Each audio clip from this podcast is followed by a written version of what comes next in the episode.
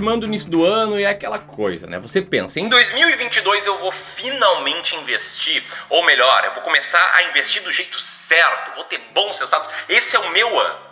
Bom, se é isso que você quer fazer, se esses resultados que você procura, então está no vídeo certo, porque aqui eu vou te mostrar como investir com pouco dinheiro, seja você iniciante, seja você não iniciante em 2022. E eu sei que muitas pessoas pensam que é mais difícil investir quando acha que tem pouco, né? porque já vi pessoas com 100, 150 mil reais pensam, puxa, tem muito pouco ainda para investir. Já vi pessoas com mil, dois mil, três mil reais, você não tem pouco dinheiro para investir. E eu preparei um vídeo que serve para todos esses, para todos esses grupos, tá? Então presta muita atenção aqui que você vai ter o passo a passo correto para investir bem em 2022.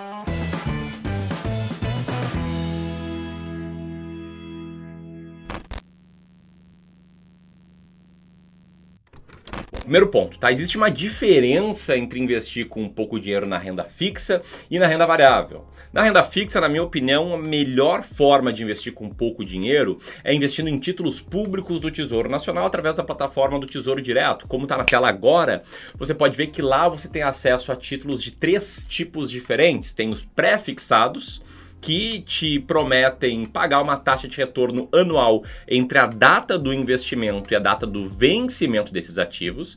É importante entender, até a data do vencimento, porque no curto prazo eles oscilam assim, parecido até mesmo com ações. Mas se você investir hoje e ficar com esses ativos até a data de vencimento, você vai ter esse retorno aqui anual. Tem também os títulos pós-fixados, como o Tesouro Selic com vencimento 2024 e 2027, que vão te oferecer uma rentabilidade idêntica à taxa Selic, mais um pequeno prêmio, mais 0,1% ao ano. Esse aqui sim tendem a render todos os dias, todas as semanas, todos os meses um pouquinho.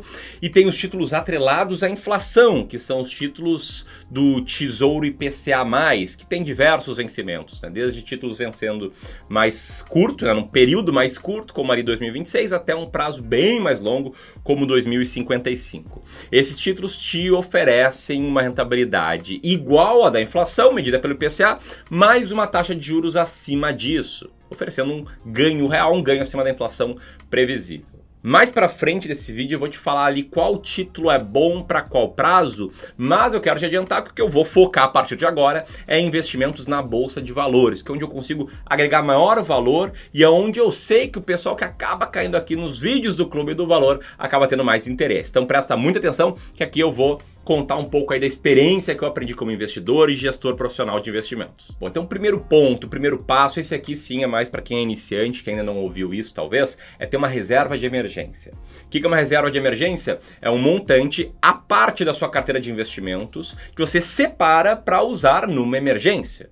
Lembrando, promoções não são uma emergência, tá? Não vai lá, putz, ver a camisa do teu time em promoção, isso aqui não é uma emergência. É uma emergência, sei lá, um cano estourado, uma batida no teu carro, um celular roubado, esse tipo de coisa. A reserva de emergência, na minha humilde opinião, tem que ser de um tamanho proporcional às suas despesas mensais, algo entre 3 e 12 vezes as suas despesas mensais, e não é para investir em renda variável, reserva de emergência.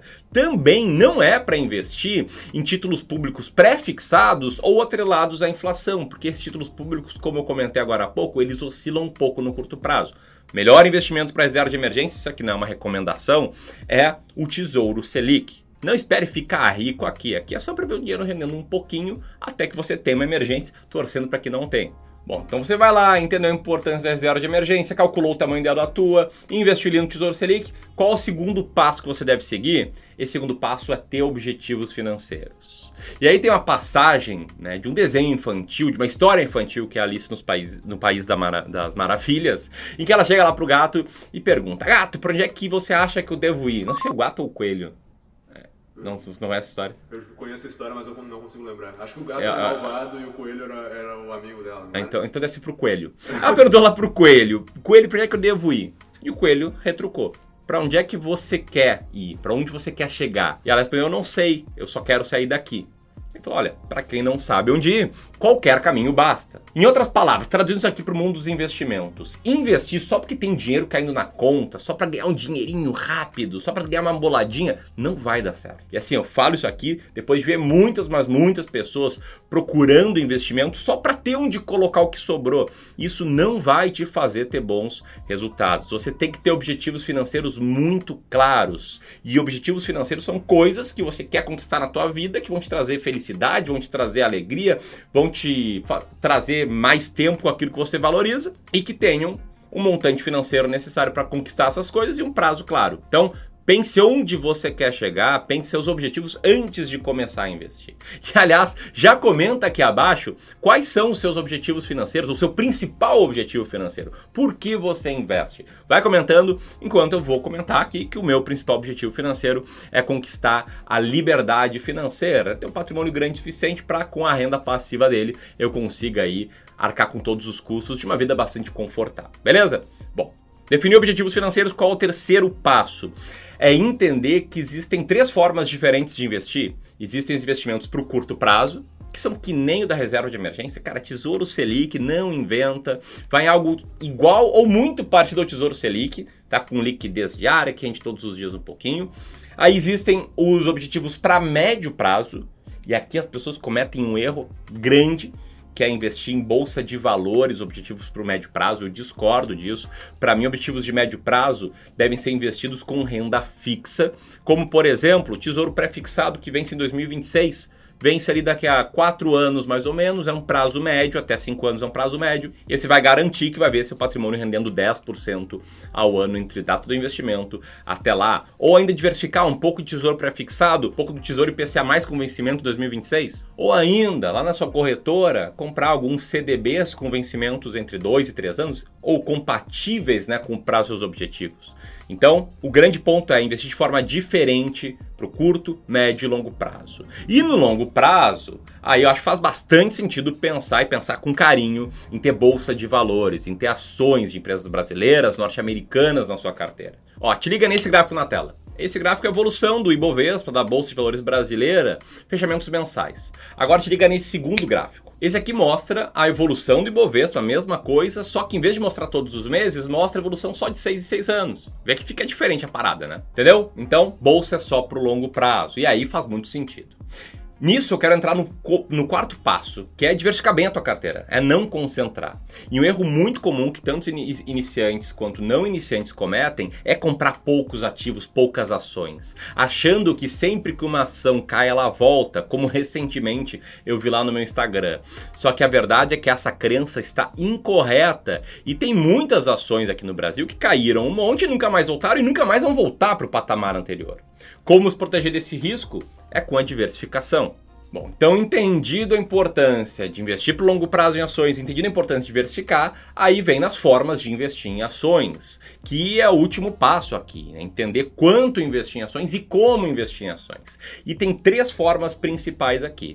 A primeira é através de ETFs. ETFs são ativos que são negociados na bolsa, que com uma compra, com um ativo, você consegue se expor a um índice. Ou seja, existe um ETF que replica o índice Bovespa. Você vai lá, compra esse ETF e vai ter uma carteira exatamente igual à do Ibovespa. Vai parecer que está concentrando porque é um ativo só, mas vão ter várias ações por trás desse ativo. Tem uma estratégia de investimentos com ETF que a gente testou retroativamente aqui desde 1975 no Clube do Valor. E essa estratégia teria tido essa performance, esse desempenho.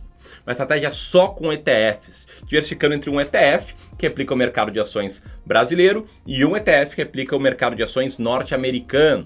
Olha só que beleza, né?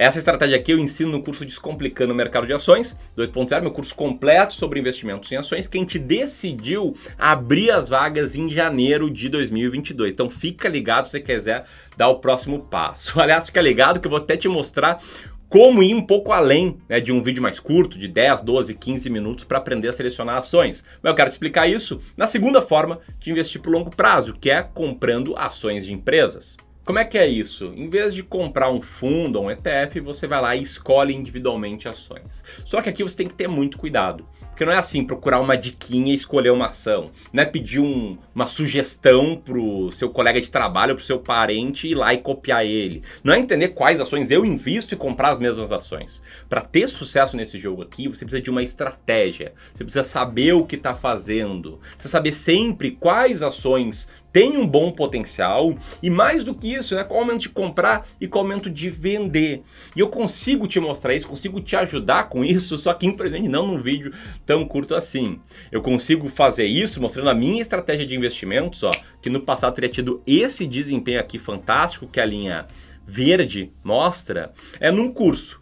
Melhor, num curso gratuito, sem enrolação, Vai ser o melhor conteúdo que eu já dei na minha vida sobre seleção de ações, que vai justamente anteceder a abertura das vagas do meu curso pago. Então vão ter quatro aulas gratuitas, começando no dia 18 de janeiro. Vai ter muito conteúdo e ao final dessas aulas você decide se quer dar o próximo passo, se quer ir para o curso pago ou não. Mas se você leva a sério investimento em ações, você precisa participar.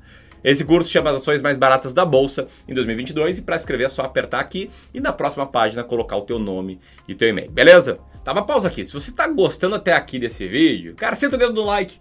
Assim você dá um feedback legal, que você gostou desse conteúdo e faz com que esse vídeo chegue a mais e mais pessoas, que é muito importante para gente disseminar a educação financeira, beleza? Então senta o dedo no like. E aí, Ramiro, a terceira forma de investir com pouco dinheiro é justamente para quem ainda não tem um montante necessário para diversificar comprando ações comprando ações diretamente. E essa forma é investir através do mercado fracionário, que é em vez de comprar um lote de 100 ações, que é o padrão do mercado, é comprar uma fração desse lote. Você vai lá e compra, sei lá, 10 ações de uma empresa, 15 ações da outra, 17 da terceira e aí por diante. Para investir tanto no mercado fracionário quanto no mercado normal, as estratégias e o racional é o mesmo. E se você quiser conhecer a minha estratégia, aperta aqui e nos vemos lá nas ações mais baratas da Bolsa em 2022. Um abraço!